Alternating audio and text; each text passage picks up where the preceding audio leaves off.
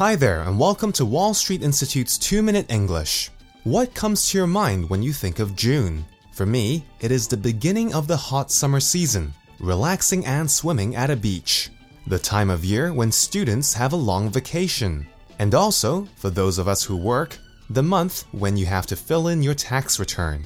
There is also a common activity which is very popular during the summer in Hong Kong. This activity is hiking.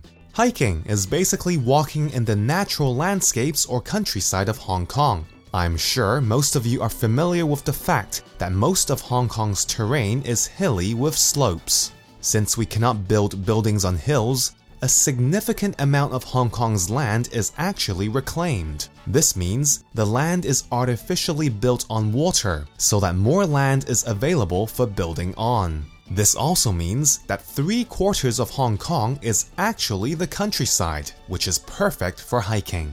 Did you also know that Hong Kong has 262 islands? Most of us think of the bigger islands like Lamma, Cheung Chau, Lantau, Peng Chau, etc. But there are actually 262 islands in Hong Kong. I had no idea there were so many islands here. Anyway, most of the popular hikes are on trails that are on the hills or on the islands. The amazing thing about hiking in Hong Kong is that you can see both nature and the urban areas at such a close proximity. For example, you could be standing on top of a quiet hill, and in the distance, you could see all the way from Causeway Bay to Central. Remember, when you go hiking, always go with other people and never go hiking alone. Make sure you bring with you essential items such as water, food, sunscreen, a mobile phone, and wear suitable clothing and shoes.